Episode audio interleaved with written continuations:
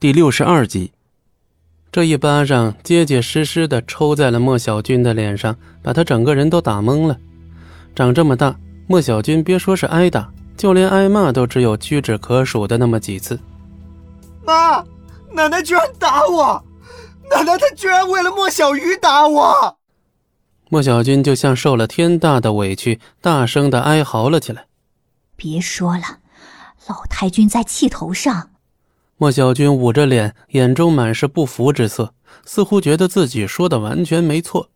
要教育就带回家慢慢教育，别在我们这丢人现眼。老太君面如死灰，一切的美好愿景都在方才破灭。李秘书，为何庄老板如此看重小鱼啊？呃，老身不解，还请明示啊。哼。或许看中的并不是他呢。李芊芊却神神秘秘的笑了笑，说出一番让人完全摸不着头脑的话来。那，老太君很想问个明白，毕竟这件事从头到尾都十分的离奇，以至于他根本就想不通。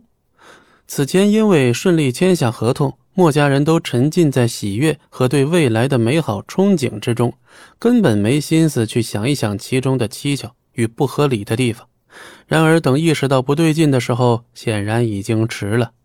好了，别说废话了，我们都很忙的。几位自便，我就不送了。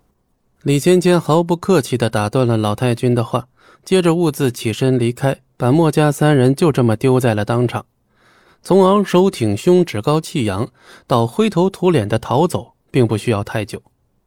老太君，现在该怎么办？给庄老板送礼，但我们能拿得出手的东西，他可能都看不上吧。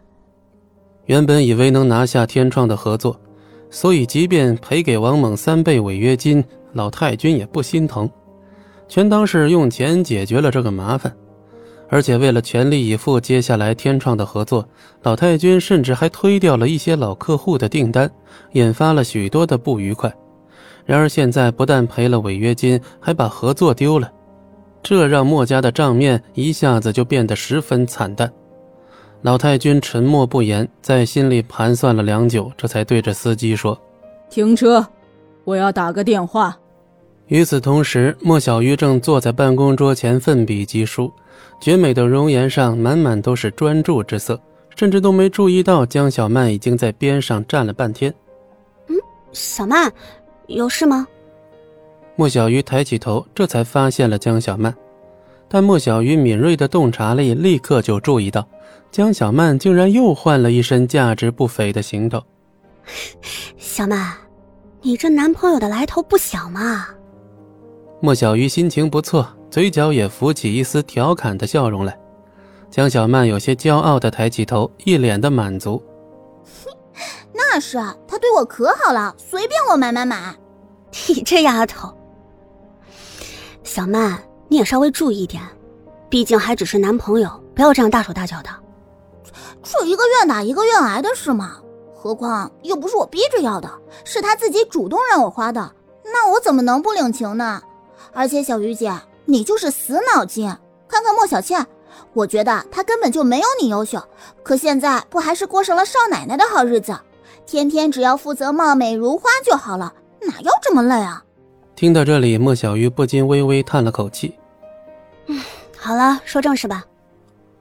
江小曼一愣，这才想起自己站了这么久的目的。哦啊，有一份文件需要小鱼姐你签字。莫小鱼点了点头，刚接过文件，耳边又传来了江小曼的抱怨：“小鱼姐，我就不明白了，为什么要养气不义那种吃软饭的废物啊？”